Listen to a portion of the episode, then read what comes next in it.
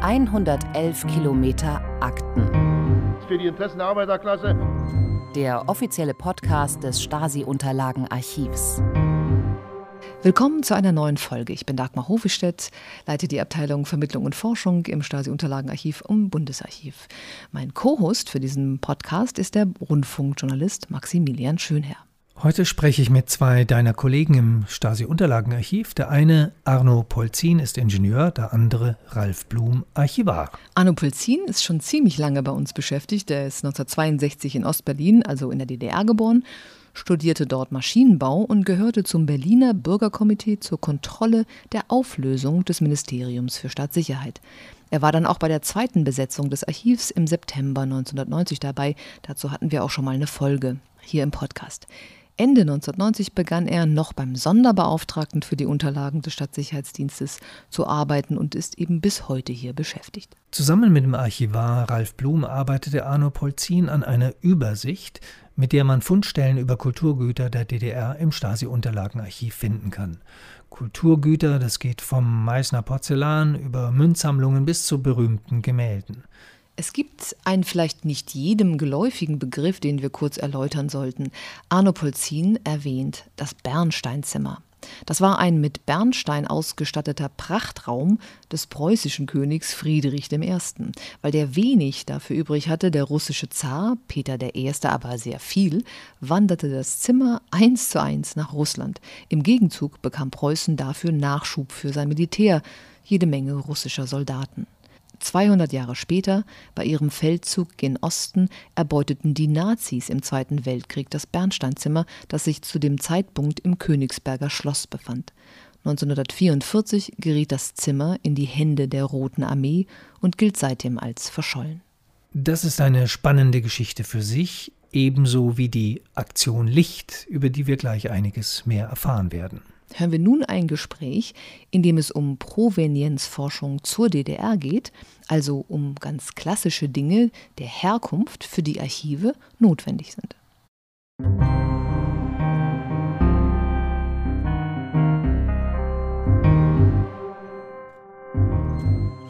Wir sprechen heute über Provenienzforschung. Das verbinden manche mit Raubkunst, das ist völlig falsch. Provenienz bedeutet ja eigentlich, wohin die Kunstgüter gehören. Kann man das so sagen, Herr Polzin? Das kann man so sagen. Es geht praktisch um die Zuordnung von Dingen und ihrer Herkunftsgeschichte. Ja, also Ihr Buch heißt Auf der Suche nach Kulturgutverlusten ein Spezialinventar zu den Stasi-Unterlagen. Ich finde es ein ganz interessantes Buch. Man muss dazu gleich wissen, es ist kein Reader mit lauter schönen Anekdoten. Also wo es MFS irgendwo reingefasst hat und äh, sich die Finger verbrannt hat, sondern es ist einfach eine, man nennt es ein Findbuch. Ja, wir sind ja in dem Falle Kooperationspartner vom Deutschen Zentrum für Kulturgutverluste in Magdeburg. Und die haben mit ihrer ganz eigenen Aufgabenstellung bei uns angefragt, ob wir ein Kooperationsprojekt mittragen würden, in dem wir die Stasi-Unterlagen daraufhin prüfen, ob es Spuren gibt zu Enteignungen, Beschlagnahmen, Verkäufen und dergleichen. Und das Ergebnis ist dann eher eine Art Findbuch als eine Anekdotengeschichte. Also ich will zum Beispiel, ich gehe in ein Archiv, das geht beim Stasi-Unterlagenarchiv nicht ganz so einfach wie in einer öffentlichen Bibliothek, sagen wir mal, wird oft verwechselt auch, ein Archiv und eine Bibliothek ist was anderes. Aber ich gehe dahin und ich suche jetzt zum Beispiel nach, sagen wir mal, Lattenrost. Dann müsste ich ein Findbuch oder gehe ich nach Schlagworten? Was ist der Unterschied zwischen Schlagworten? Und ich will das nur mal im Vorfeld klären, damit äh, auch Ihr Buch klarer wird. Hm? Ja, ist äh, vollkommen berechtigt. Äh, ich würde aber vorausschicken, dass wir heute gar nicht mehr so viel in Büchern recherchieren, sondern Bücher, für Bücher ist der klassische Begriff, sondern wir recherchieren ja heute ähm, in digitalen Findmitteln. Das heißt, wir geben Schlagworte ein in eine Datenbank ja, und kommen dann so zu Ergebnissen. Aber Findbuch ist tatsächlich der klassische Begriff. Vorangestellt ist eine Klassifikation. Das ist mein erster Orientierungspunkt im oder mein erster, ähm, ja, ähm, meine erste Orientierung. Und im Anhang zu einem Findbuch finden wir dann auch noch gewisse Register, an denen können wir uns auch orientieren. Ja. Äh, aber es hilft nichts, man muss in den Mittelteil einsteigen und sich die einzelnen Aktentitel, die da aufgeführt sind, sowohl über Akten als auch womöglich über andere Medien genau durchlesen und entsprechende Unterlagen bestellen. Das ist ein ganz klassisches Vorgehen im Archiv. Ja, also wir haben hier 600 Seiten vor uns und davon sind quasi 100 Seiten, also ein Sechstel ungefähr, sind äh, Text zum Lesen, der Rest ist Liste. Und äh, das finde ich spannend. Man sollte nur gleich wissen, wenn man dieses Buch herunterlädt, zum Beispiel als PDF ist kostenlos oder sich das bestellt für zwei Euro bei im Stasi-Unterlagenarchiv, äh, dass man weiß, worauf man sich einlässt. Also es steht zum Beispiel an einer Stelle von einem Aquarell von Hitler, Hofbräu-Keller. Das wird eben nicht anekdotisch weitergeführt, sondern es ist einfach Teil der Liste und wird kurz in, in diesem äh, Vortext erwähnt. Können Sie trotzdem, äh, sind Sie da tiefer eingestiegen, jetzt zum Beispiel zu diesem Aquarell? Wissen Sie da irgendwas mehr oder, oder bleibt es dabei, dass es eben eine Liste ist für zukünftige Forschungen, wo man dann als Forscher, der sich oder Forscherin, die sich damit beschäftigen, dann dieses Fundstück äh, tiefer einsteigen? Es bleibt erstmal bei dem kurzen Hinweis. Hm, dazu ist vielleicht zum Verständnis äh, ein bisschen weiter auszuholen. Die lange Liste, die vor allem im Internet nur zu finden ist, die besteht aus Signaturen zu sogenannten dezentralen äh, Material. Das ist also eher das Material, das damals bei der Stadtsicherheit noch aktiv in den Büros gefunden wurde und erst durch unsere Kolleginnen im Archiv peu à peu archivisch erschlossen wurde. Und das ist das, was der Kollege Blum vorhin andeutete, wo eine Schlagwortverzeichnung möglich war. Und in dem konkreten Fall mit dem Hitler-Aquarell erinnere ich mich jetzt nur, dass es eine Signatur war aus der Hauptabteilung 18. Das war die, die für die Wirtschaft im Allgemeinen zuständig war und mit ihrer Abteilung 7 aber speziell auch für Sachen mit Kulturgut.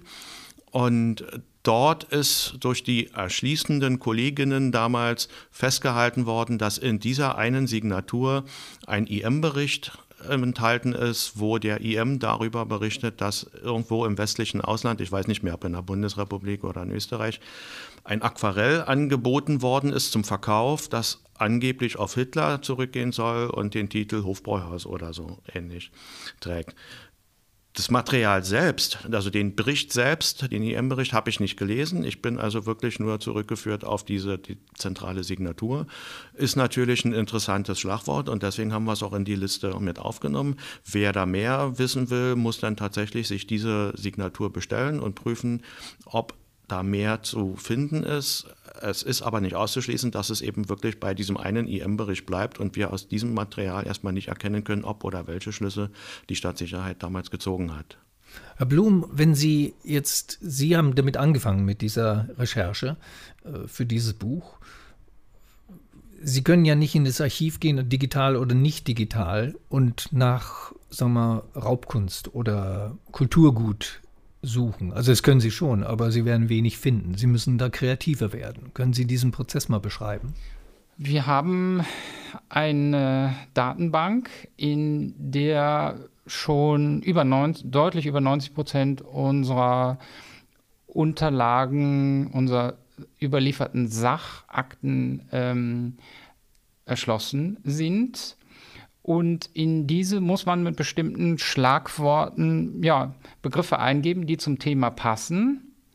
In dem Fall würde ich mal anfangen mit Kunst und Kultur. Dann muss man ähm, zusätzlich die Aktivitäten, die uns interessieren, in dem Fall ist es Raub, Diebstahl, Verlust, Entzug eingeben und dann natürlich die Gegenstände, die uns interessieren, die typischerweise als Antiquitäten, als ähm, Handelsware auftauchen. Und das sind dann in erster Linie Ölgemälde, Porträts, Medaillen, Münzen. Also es können sehr, sehr vielfältige ähm, Gegenstände sein. Das reicht am Ende bis zu Spielzeug, Puppen.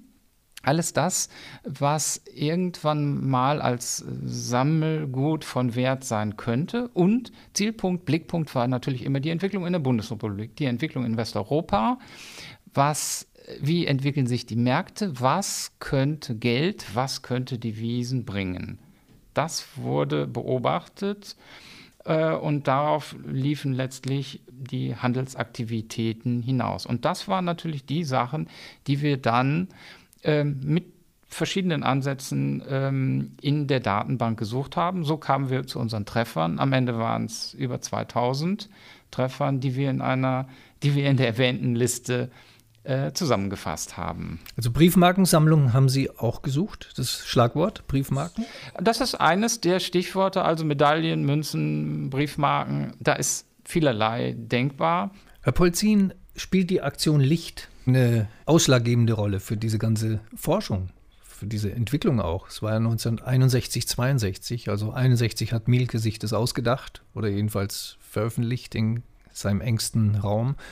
Und äh, im Januar 1962 äh, fand dann diese irrsinnige Aktion statt. K könnte man das als äh, Urerlebnis, Uraktion definieren oder haben Sie noch ältere Sachen gefunden? Die Aktion Licht war oder ist natürlich in den Gesamtkontext sehr hoch einzubinden, war aber jetzt für unser Projekt in dem Sinne nicht so relevant, weil der Auftraggeber, das Magdeburger Zentrum für Kulturgutverluste, ein separates Projekt dazu in Auftrag gegeben hat. Und da ist ein Kollege mit einer eigenen Untersuchung betraut worden, auf deren Ergebnis wir selber äh, jetzt gespannt sind. Aber das war für uns eben auch die Entlastung, dass wir uns um diese Sachen nicht zu kümmern brauchen. Nichtsdestotrotz äh, sollte in unseren Recherchen dieser Deckname Aktion Licht mit aufgetaucht sein, ist er mit aufgenommen worden, aber wir haben dort nicht vertiefend geforscht. Können wir mal die Rolle des Ministeriums für Staatssicherheit und dem Kulturgut etwas näher beschreiben? Also was hat eigentlich ein Inlandspolizei Geheim, Schrägstrich Geheimdienst mit Kultur zu tun? Also die Aufgabe des MFS in dem Zusammenhang muss man als sehr vielschichtig und ambivalent bezeichnen. Zunächst einmal gab es die wichtige Aufgabe, Schmuggel ähm, zu verhindern. Schmuggel generell von Wertsachen in den Westen zu verhindern. Und darunter konnte man auch Kunst und darunter musste man auch Kunst und Kulturgut fassen. Ähm, das ist, würde ich sagen, die Hauptaufgabe ähm, einer Struktur gewesen, die bis Ende der 70er Jahre bestand. Das war die Arbeitsgruppe beim Minister, die Arbeitsgruppe Beata. Das war der erste Stellvertreter des Ministers, also ein Vertrauensmann von Minister Mielke der mit der Bekämpfung von Schiebereien und Schmuggel ähm, beauftragt war. Aus dieser ist zu Beginn der 80er Jahre eine, sagen wir mal, professionelle Struktur hervorgegangen, die bei der Hauptabteilung 7 angebunden war. Das war die 713 ausgestattet mit, ich denke, einigen Dutzend Mitarbeitern, die speziell auch den Bereich ähm, Kultur gut im Blick hatten und deren Aufgabe es auch war, äh, Kulturgut zu, zu erfassen, zu sichern und zu verhindern, dass solche Sachen äh, in den Westen gelangt sind. Auf der anderen Seite haben Sie schon die Aktion Licht äh, angesprochen, wo es tatsächlich Aufgabe der Stasi war, Wertsachen in erster Linie Kulturgut zu finden und dann doch auf grobe Weise äh, in Gebäude einzudringen, solche Wertsachen zu beschlagnahmen, zu erfassen und dann über das Ministerium der Finanzen äh, versilbern zu lassen. Also diese Strecke begann ähm, Anfang der 60er Jahre und zog sich auch ähm, bis zum Ende der DDR hin. Diese beiden Stränge im Grunde genommen muss man sehen. Also auf der einen Seite äh, hatte man sich im MFS auch Kulturgutschutz äh, vorgenommen und auf der anderen Seite trug man dazu bei, ähm, Kulturgut ähm, ja, zu veräußern als einer der Beteiligten. An diesen Veräußerungen waren immer auch andere Häuser, immer auch andere Organe beteiligt. Da war das MFS nur Mittäter. Aber woher hat das MFS überhaupt die, die, den Auftrag bekommen? Also kam, hat Ulbricht gesagt, wir müssen uns jetzt darum kümmern oder weil, weil das äh, Mielke in, in Eigeninitiative, weil er dachte, wir können das monetarisieren, indem wir die Sachen aus den Tresoren holen, 1962 zum Beispiel und später.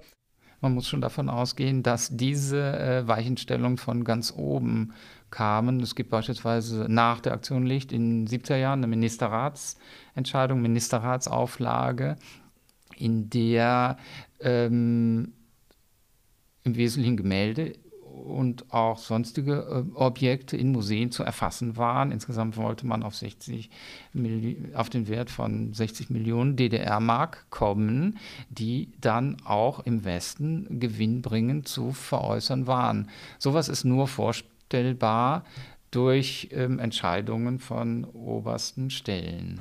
Mhm.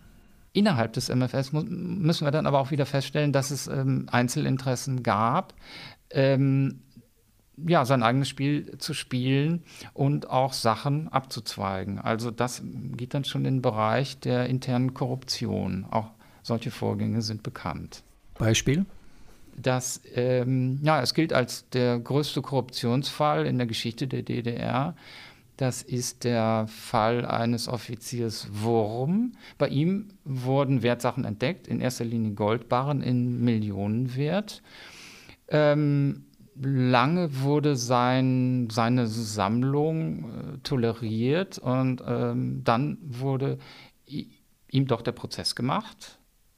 Das war etwa um 1980. Dann kam er ins Gefängnis und da ist er auch gestorben. Bei ihm wurden viele, viele Wertsachen, in erster Linie Gold, gefunden.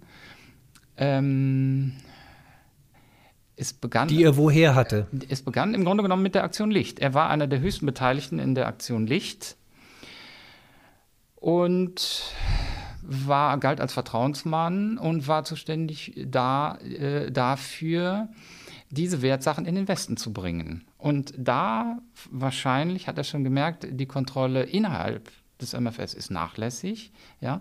Und äh, da hat sein Tun wahrscheinlich begonnen und ähm, in der Zeit hat er Schmuck äh, und andere Wertsachen beiseite geschafft. Ja.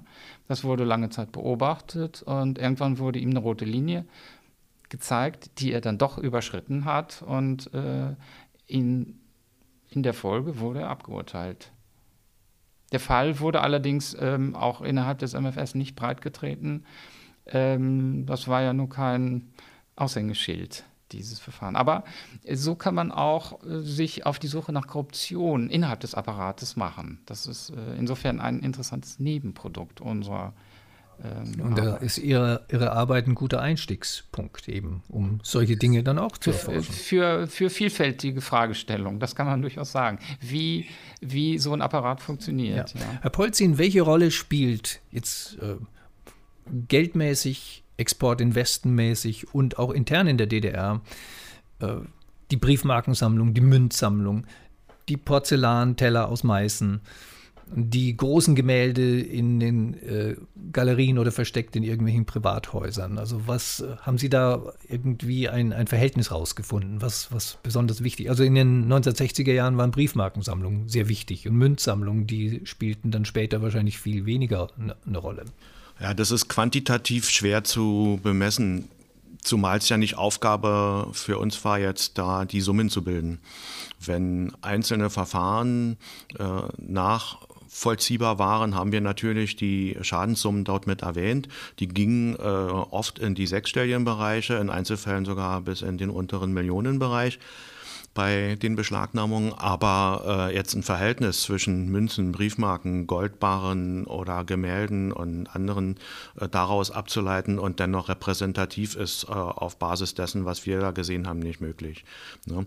Dazu kommt, dass ja der Ansatz des Staates DDR aus möglichst vielen Dingen Valutaeinnahmen zu erzielen, sich auf entsprechend viele Gegenstände oder Gruppen von Gegenständen bezog, die aber äh, nicht immer mit dem Begriff des Kulturguts in Zusammenhang stehen. Insofern ist es also auch ein, ein Nebenergebnis unseres Projekts gewesen, dass wir auf der Suche nach dem Umgang der DDR mit Kulturgut einen ganz großen Bereich gefunden haben, wo Werte äh, verscherbelt worden sind die aber den Begriff des Kulturguts gar nicht erfüllen. Und insofern ist auch Ihre Frage nach den Summen von solchen äh, Beschlagnahmungen oder so äh, erstens jetzt nicht auf die Schnelle aus unserem Material abzuleiten und zum anderen eigentlich auch abseits dessen, was die Frage des Umgangs mit Kulturgut betrifft.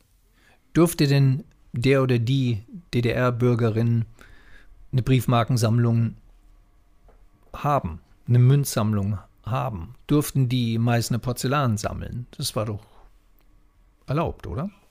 Ja klar, das, das bloße Sammeln war also äh, eigentlich nicht das Problem.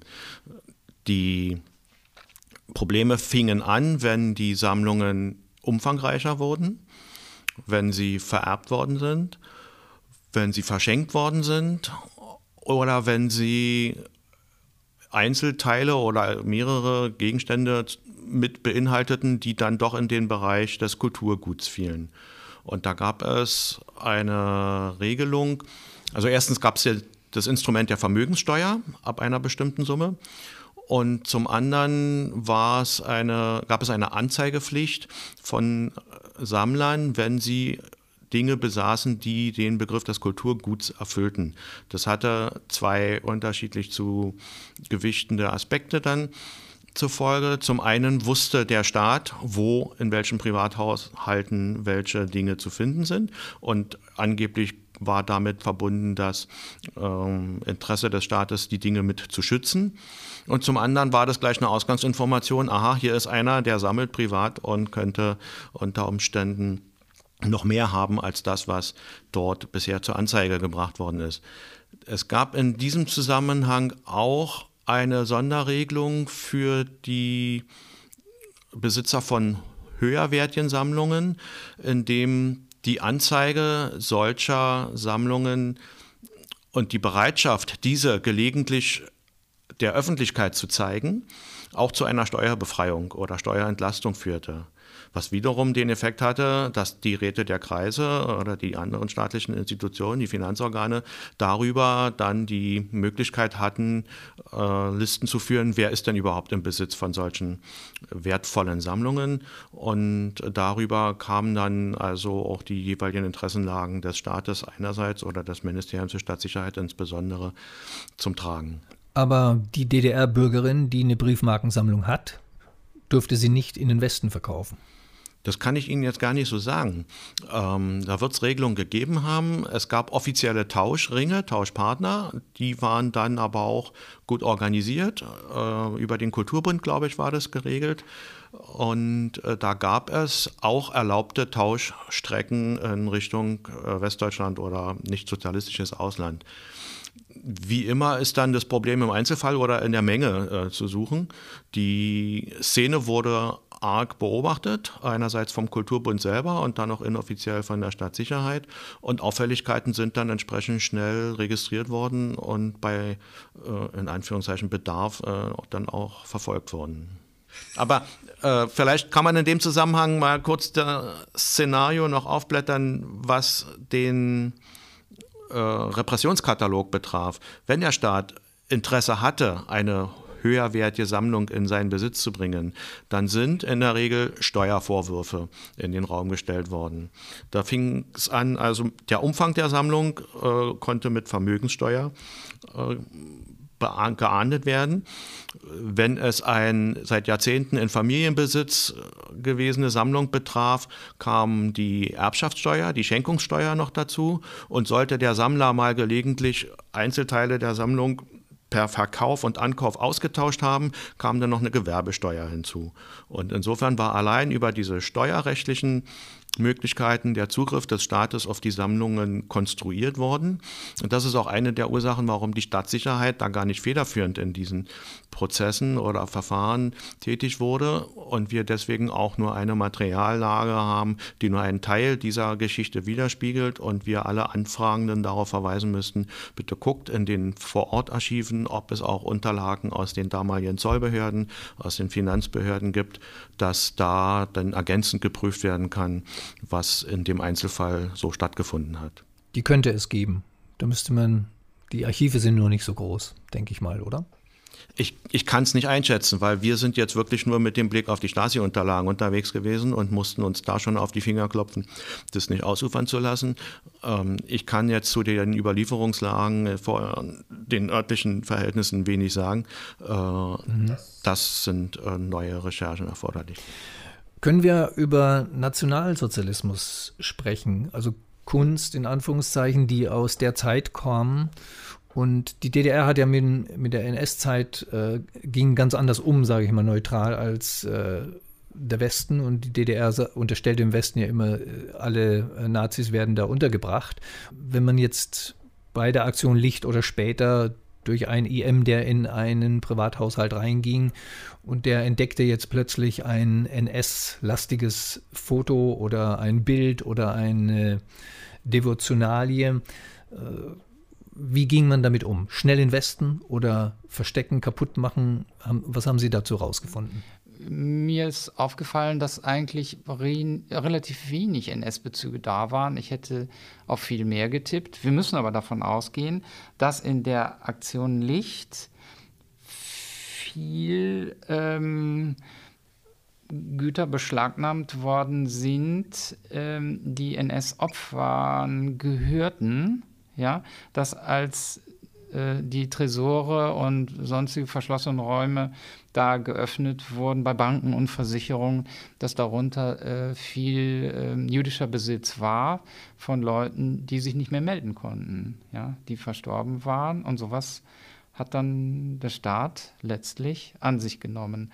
Ähm, ansonsten kann, kann ich nicht bestätigen, dass viel Devotionalien ähm, oder hm, ja, Parteirelikte, Waffen, Uniformen und so, was man jetzt typischerweise auf dem Markt erwarten würde, äh, gefunden worden wäre. Ähm, da waren die Spuren eher gering. Das hat mich gewundert. Vielleicht nochmal zurück zu dem Stichwort jüdischer Eigentum. Auch Judaika, also was aus jüdischen Gemeinden ursprünglich stammte und dann in der NS-Zeit oder infolge von Kriegszeit im Grunde genommen teilweise vagabundierte, herrenlos sozusagen ähm, auf dem Markt war. Auch das war, äh, da fanden sich auch erstaunlich wenig Spuren.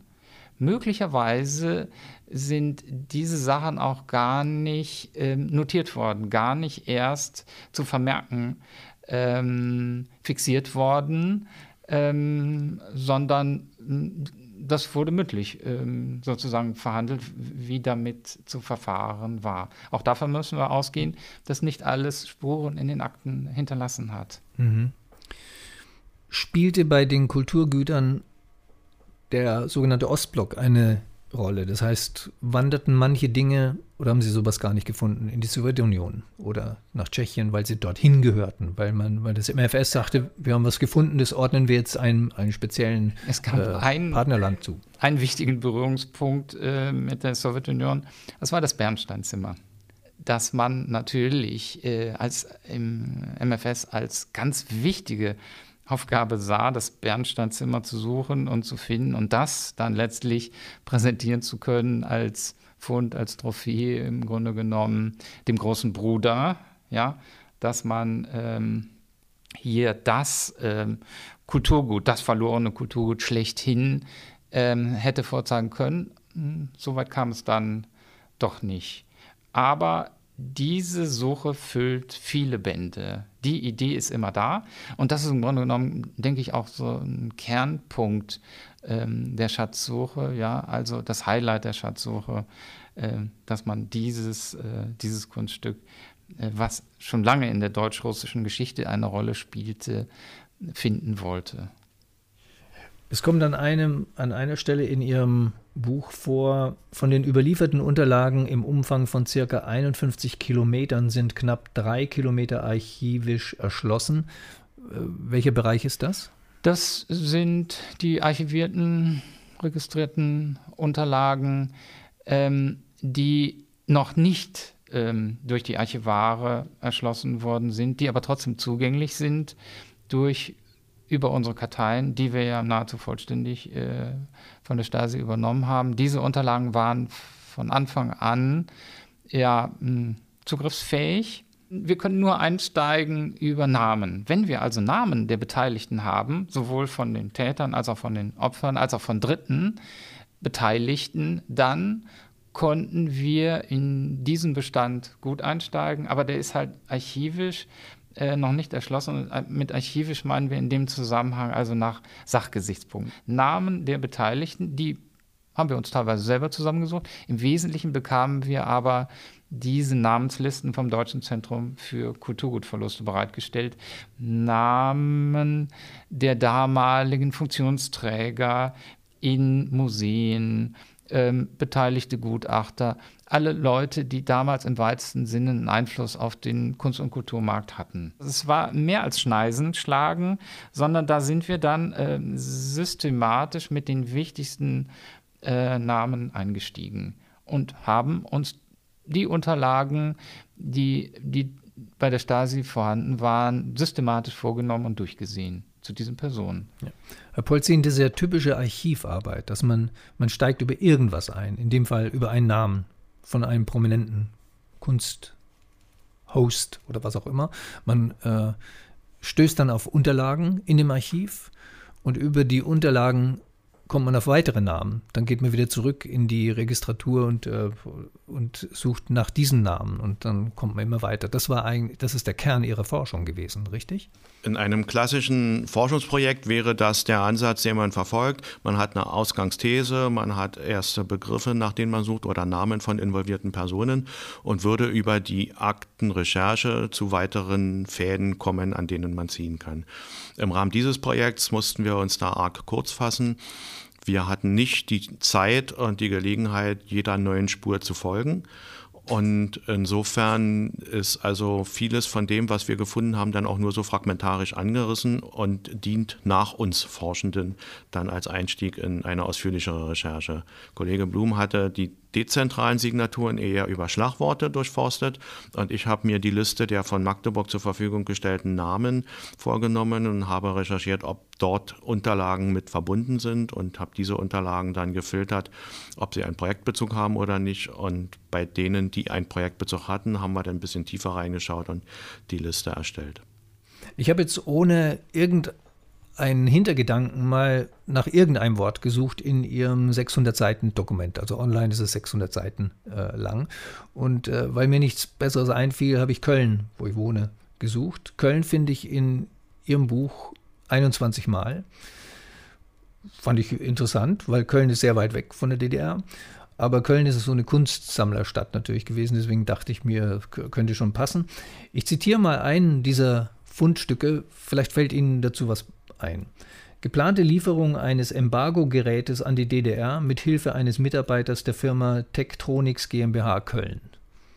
Das haben sie gefunden, also das, da könnte ich jetzt weiter recherchieren natürlich, aber äh, was könnte das für ein Embargo-Gerät gewesen sein? Das ist eher ein Zufallstreffer. Ich würde das nicht unter unserer eigentliche Aufgabenstellung sehen. Es hängt aber letztlich mit dem Koko-Bereich zusammen. Wir müssen hier jetzt ein paar Namen noch ähm, erwähnen, die bis jetzt noch keine Rolle gespielt haben. Das ist der ähm, Bereich äh, des Devisenhändlers Schalk Golokowski, äh, der speziell darauf ausgerichtet war, ähm, West, ähm, ja, Westhandel zu betreiben und Devisen für die DDR zu erwirtschaften. Dafür hatte er ein großes Kontaktnetz auch im Westen. Äh, und äh, man muss sich vor Augen halten, dass es ähm, scharfe Handelsbestimmungen gab, die den, ähm, die den Handel äh, mit bestimmten technischen Gütern auch verboten haben. Und dafür brauchte er, äh, dafür brauchte Schalk äh, spezielle Kontaktleute und spezielle Firmen. Ich glaube, Sie haben hier eine von diesen Firmen erwähnt. Das war ein großes Firmengeflecht, in dem der Bereich Kunst und Antiquitäten einen kleinen Teil ausmachte. Es gab größere und bedeutendere Bereiche innerhalb dieses äh, Geflechts der kommerziellen Koordinierung, die unter anderem mit Waffen, mit Rohstoffen und mit Hochtechnologiegütern zu tun hatten und ähm, dann ja, von West, in dem Fall von West nach Ost geschafft wurden. Und offenbar war das hier so eine Beschaffungsaktion, ähm, ja, nicht ganz äh, im legalen Bereich, ja, die hier offenbar in Köln ihren Anfang nahm und eingefädelt wurde. Nochmal Köln, andere Fundstelle, Information der Hauptabteilung 3 über Aktivitäten und Kontakte eines Kölner Kunsthändlers, Sachstandsbericht und Beobachtungsbericht der HA 8 über einen Geschäftsfreund der oben genannten Person. Die Hauptabteilung 3 war zuständig für die Funküberwachung. Die haben also Telefongespräche in den Westen abgehört und haben dann ihrerseits daraus Vermerke erstellt, aus dem Mitgehörten ihre Schlüsse gezogen und dann die im MFS-Apparat dafür zuständigen Diensteinheiten informiert. Die Linie 8, die Sie auch erwähnten, die war zuständig für die Beobachtung von Personen und ist gegebenenfalls auf einzelne Leute angesetzt worden, um zu verfolgen, wie deren Bewegungsmuster und dergleichen ist. Hier würde ich aufs Grobe interpretieren, dass ein abgehörtes Gespräch in der Bundesrepublik oder in Westberlin mit einem brisanten Inhalt wahrgenommen worden ist und dass man dann die Linie 8 beauftragt hat, vor Ort mal zu gucken, was ist das Umfeld der dort ermittelten Personen. Aber mehr müsste man dann wirklich durch einen detaillierten Blick in den Akten äh, versuchen herauszufinden. Genau, klar. Das ist, ist, sozusagen ein, ein Anfang, wo man recherchieren könnte, wenn einen jetzt speziell dieses Thema weiter interessiert. Und was Sie gerade gesagt haben, äh, da passt auch äh, ein dritter Fund und äh, noch weitere dazu. Ich zitiere mal einen Fund nochmal zu Köln. Abhörprotokolle der Quelle, Abteilung 3 der BVFFO, Bezirksverwaltung Frankfurt oder aus Abschöpfung der Nachrichtenverbindung Bonn, Köln, Frankfurt, Berlin und Westdeutschland. Genau, ja. Also das war ja prinzipiell die Ausrichtung des sogenannten funkelektronischen Kampfes. Äh, da ging es natürlich vorwiegend um, um politische Adressaten oder aus dem Bereich der Wirtschaft und des Militärs. Aber wenn dann eben auch Berichte anfielen, die andere Aufgabengebiete der Stasi berührten, dann sind entsprechend die Informationen weitergeleitet und aufgegriffen worden. Sie hören 111 Kilometer Akten. Den offiziellen Podcast des Stasi-Unterlagenarchivs. Wenn man von den Zeitschichten der Kulturgutverluste und Provenienzforschung spricht, spricht, dann gibt es noch ein Themenfeld, was in letzter Zeit so in den Mittelpunkt des Interesses gerückt äh, ist. Das ist das koloniale Erbe. Auch da finden wir Spuren in unserem Verzeichnis, aber auch das ist ähm, erstaunlich gering, muss ich sagen. Mir ist da als kurioser Fund ein Schrumpfkopf in Erinnerung. Das würde ich schon dem kolonialen Bereich zuordnen. Aber ähm, trotzdem, also wer, wer da größere Funde erwartet, äh, der ist hier doch relativ enttäuscht. Vielleicht muss man da aber auch mit einem anderen Raster rangehen und mit einem speziellen Blick nochmal drauf schauen, äh, dass man da doch was finden könnte. Wir finden Kulturgut aus allen Zeitschichten.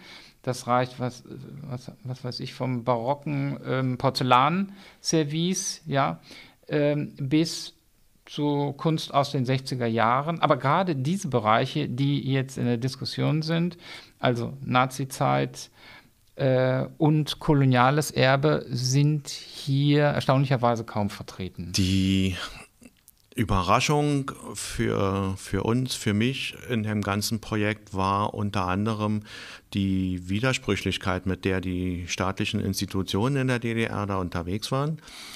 Äh, über all das, was wir heute besprochen haben, muss man sich ja noch vorstellen, lag ein Netz von inoffiziellen Mitarbeitern.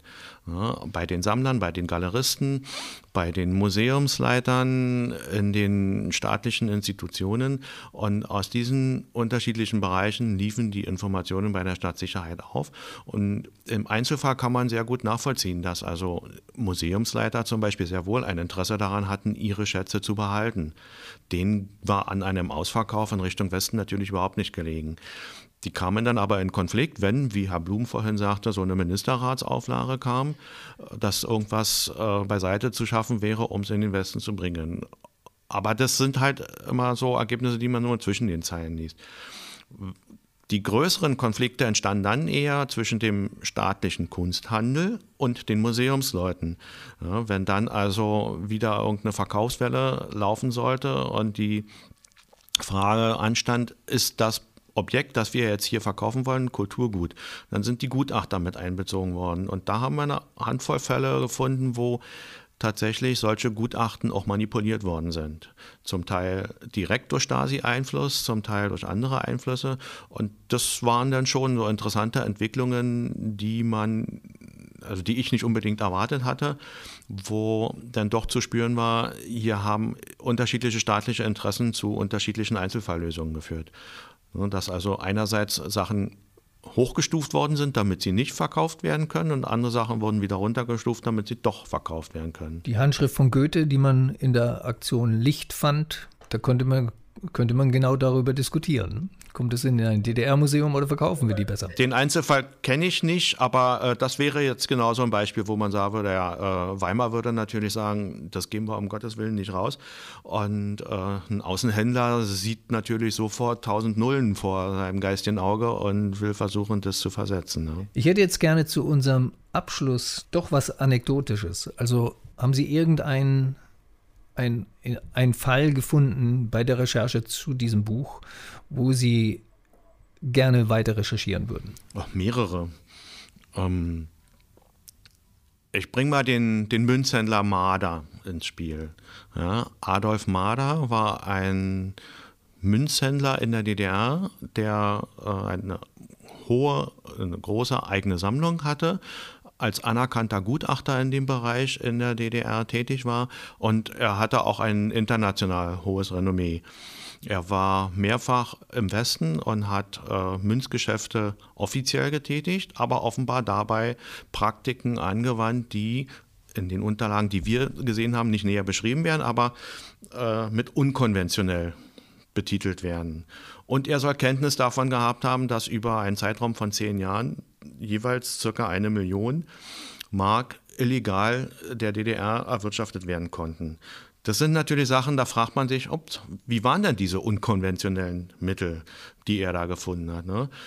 dazu kommt dann, dass dieser äh, Mann bei einer Dienstreise im Westen geblieben ist und vorher schon seine eigene private Münzsammlung in mehreren Chargen illegal in den Westen verbracht hat, sich also damit seine finanzielle Basis aufbauen konnte, aber dann doch noch so viel in Anführungszeichen Ehrgefühl hatte, dass er, obwohl er schon äh, verlautbart hatte, dass er im Westen bleibt, die Unterlagen, die er bei hatte und die Summen, die er noch zugunsten der DDR aus den letzten offiziellen Aktivitäten bei sich hatte, hat er abholen lassen und ordnungsgemäß protokollarisch übergeben. Ja, das sind natürlich so schizophrene äh, Konstellationen, wo man gerne in die sicher umfangreiche IM-Akte mit reingucken würde, die dazu vorhanden ist.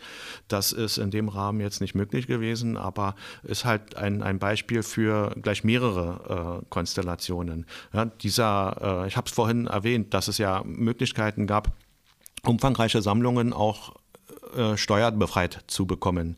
Und in dem Falle war es so. Er hatte eine Sammlung, die wurde, glaube ich, zum Schluss auf zweieinhalb Millionen wertgeschätzt, seine private Münzsammlung. Die hätte er versteuern müssen, Vermögenssteuer wäre da angefallen, weil er aber diese Sammlung als sogenannte Belegsammlung für seine Gutachtertätigkeit interpretieren konnte und diese Interpretation gebilligt wurde, hat man ihn da also auch noch von dieser Steuer befreit. Also auch wieder ein Beispiel dafür, welche Möglichkeiten es gab. Aber dann kommen eben ganz schnell die Grauzonen, aus denen private Interessen äh, Nahrung fanden, die dann zu oft für die DDR unerwünschten Ergebnissen führten. Wie geht es dem heute oder wie ging es dem später?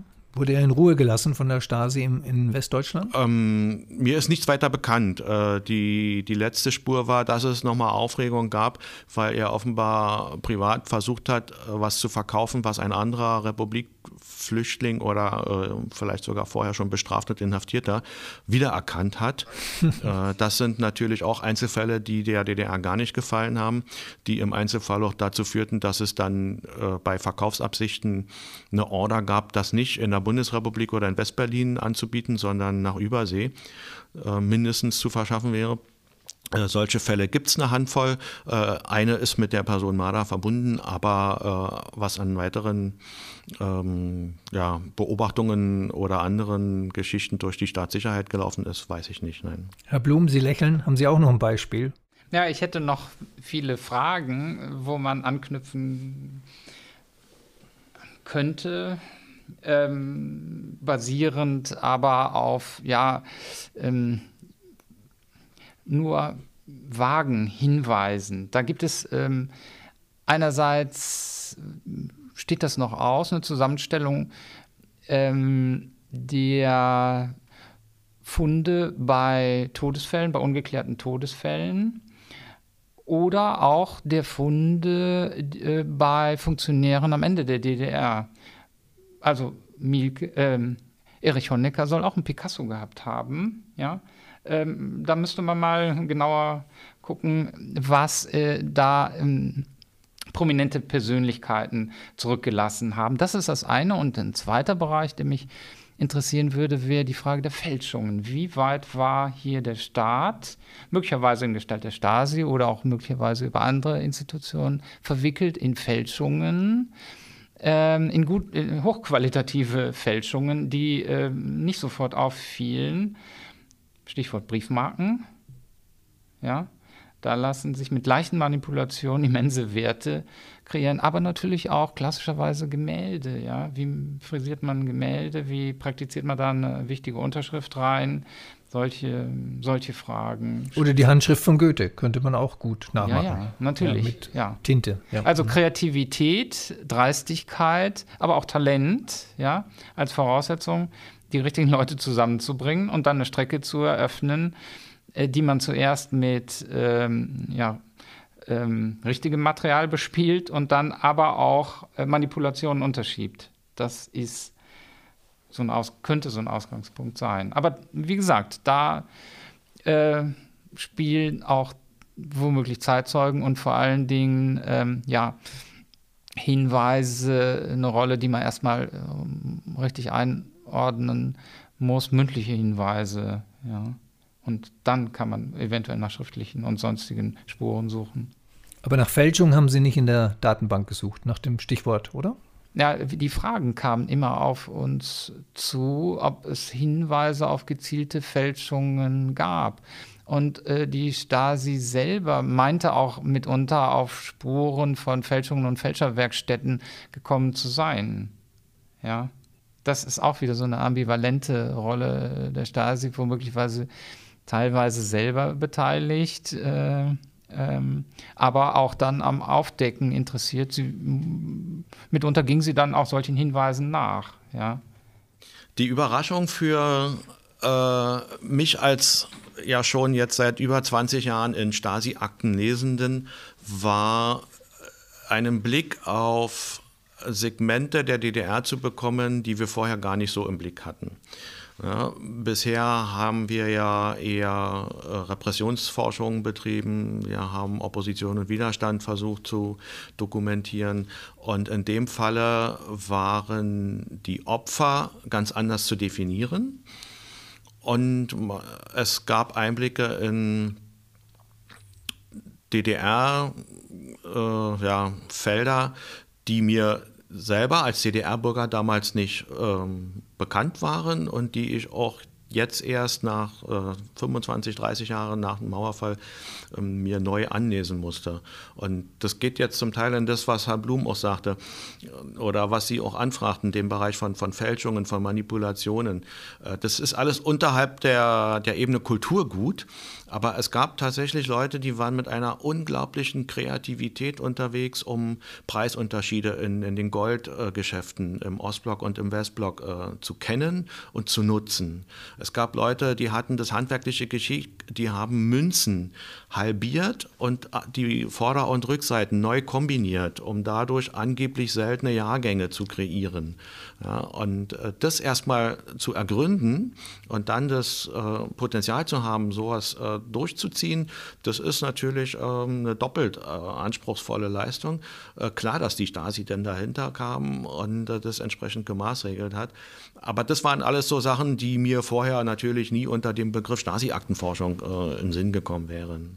Ich danke Ihnen für das Gespräch. Sie gehen jetzt in Ihre Büros einen Stock tiefer fünf, sechs Oder Stockwerke tiefer. Oder auch im anderen Haus, ja. Wir bestehen ja aus mehreren Häusern.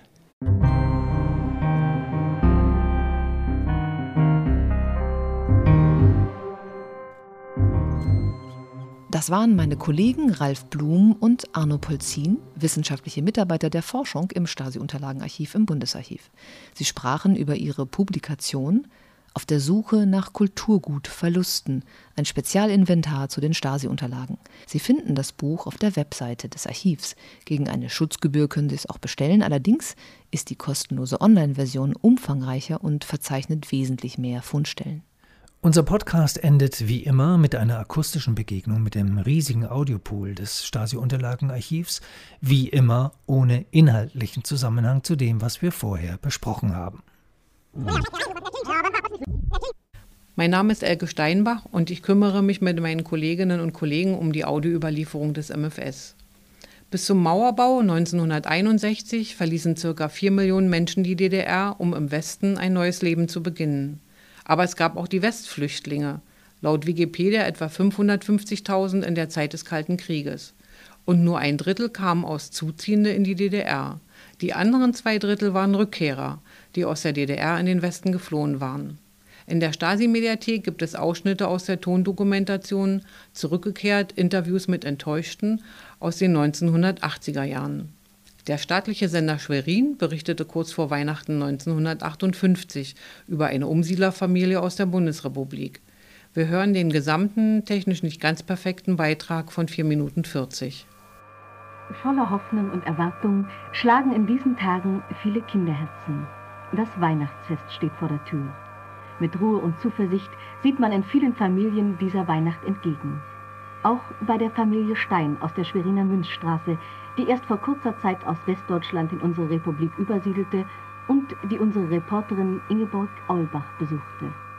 Nett haben Sie es hier, wissen Sie, wenn ich mich so umschaue. Also das Erste, was einem eigentlich ins Auge fällt, das sind da die zwei Aquarien, beleuchtet, ich weiß nicht, was das für Fische sind. Sind das kleine Goldfische oder so? Ich bin also ein absoluter Laie. Was sind sie? Warmwasserfische. Warmwasserfische. Und dann haben Sie ja hier auch noch so einen Kasten, sieht ja fast aus wie in einem Zoo. Das sind kleine Goldhamster, den habe ich als Terrarium eingerichtet. Das ist sozusagen Ihre Liebhaberei, ja? Ja, wenn man es so nennen möchte. Und na, also besonders imponiert mir natürlich hier diese Sitzecke, diese kleinen Sitzschalen, dunkelbraun mit gelbem Muster ein dreieckiger Tisch dazu und ein ganz entzückendes kleines Sitzsofa. Also, also eine ganz moderne Sitzecke, ja? Der ist vor kurzem hierher gekommen und wir müssen das natürlich von vorne wieder einrichten. Eine Zwischenfrage. Ihre Frau ist nicht da, nein? Nein, vor Weihnachten hat sie natürlich viele Besorgungen zu machen. Auf Weihnachten freuen Sie sich doch sicher, ja? Das ist klar. Es wird bestimmt ein ganz anderes Weihnachten werden. Wir haben hier äh, unseren Tisch, den werden wir natürlich einen Weihnachtsbaum aufstellen und wir werden uns auch allerhand äh, anschaffen und äh, zu Weihnachten schenken können. Wenn ja, da wollte ich eben gerade fragen, was Sie Ihrer Frau zum Beispiel schenken. Jetzt ist sie ja nicht da, da können wir ja ruhig drüber sprechen. Ne? Mhm. Ja, also eigentlich einen festen Plan habe ich noch nicht. Wir haben natürlich in erster Linie noch für unsere Wohnung zu sorgen. Es ist ja noch vieles, was noch im Argen liegt. Hier fehlt noch einiges. Aber äh, ich denke vielleicht so ein Kleiderstoff oder so irgendetwas in dieser Art. Wir werden schon was finden. Das wird für Sie ein ganz besonderes Weihnachtsfest werden, Herr Stein. Ja, es ist das erste hier in der Deutschen Demokratischen Republik. Ja, vielleicht kann man mal zurückblenden. Wie war das denn im Jahr zum Weihnachtsfest 1957. Wo kommen Sie her? Ich komme aus Gießen, das liegt in Hessen. Das ist selbst von drüben anerkanntes Notstandsgebiet. Was sind Sie von Beruf, Herr Stein? Ich bin Maschinenschlosser, allerdings meist als Hilfsarbeiter beschäftigt, weil äh, bei uns keine Industrie gab. Wir äh, haben das ganze Jahr über gearbeitet, das heißt von Frühjahr bis Herbst und äh, spätestens zum 1. Dezember wurden wir entlassen. Denn wer nach dem 1. Dezember noch beschäftigt war, der musste vom Unternehmer einen halben Monatsgehalt als Weihnachtsgratifikation bekommen. Und um diesen, diesen Zahlungen aus dem Weg zu gehen, haben uns die Unternehmer eben kurz vorher rausgeworfen. Und äh, wenn man dann noch berechnet, dass wir dann in, denn, gerade im Dezember kein Geld mehr bekamen, denn die Unterstützung, die lief ja dann erst später an, und äh, dann äh, auch die höheren Preise in Betracht zieht. Wir haben dann Miete zum Beispiel äh, das Vierfache von dem hier gezahlten Betrag. Dann hatten wir äh, Kartoffeln äh, mit 12 Mark Prozent, 12 Mark 50 bei der Anfuhr. Ne? Mit äh, Kohlen 4 Mark 50, 5, 5 Mark 50, je nachdem, welche Kohlen man nun nahm. Dann hatten wir auch viel teure Lebensmittel, Brot, 4 Pfund Brot, 1 Mark und 60 Pfennig und Brötchen 8 und 9, je nach der Art also ich meine, es war doch immerhin eine große Geldausgabe, überhaupt den Lebensunterhalt zu bestreiten. Und dann gerade Weihnachten ohne Geld da sitzen, dann äh, war es meist eine recht traurige Angelegenheit. Ja, das kann ich mir vorstellen. Sie sagten eben, dass Sie für Miete das Vierfache bezahlt haben. Was haben Sie denn für eine Wohnung gehabt? Ja, wir hatten zwei kleine Dachstübchen, die ließen sich nicht heizen. Also wir saßen im Winter kalt und hatten für diese zwei ausgebauten Dachstübchen nun 60 D-Mark zu zahlen. Und äh, also D-Mark heißt es ja nur noch drüben, ja. Und hier zahlen wir für ein großes Zimmer, das den gleichen Flächeninhalt aufweist und sich, wie Sie ja bemerken können, sehr gut heizen lässt. Ja eben, ich sagte ja, es ist sehr warm, als ich zu Ihnen reinkam. Mhm. Ne? Also die, für dieses Zimmer zahlen wir 13 Mark. Ich habe mir das schon mal überlegt. Und zwar zahle ich ungefähr 100 Mark weniger für Grundlebensmittel, Miete und so weiter und verdiene 100 Mark mehr als drüben. Also habe ich praktisch 200 Mark mehr. Wir haben hier ein viel sicheres Gefühl. Wir werden nicht arbeitslos und äh, wir haben dann ewig Geld und können uns dann praktisch alles kaufen, was wir brauchen. Drüben war das ja wesentlich anders. Der Staat drüben sorgt ja nicht so für äh, seine Menschen. Äh, in äh, diesem Staat leben die Menschen ein bisschen unsicherer.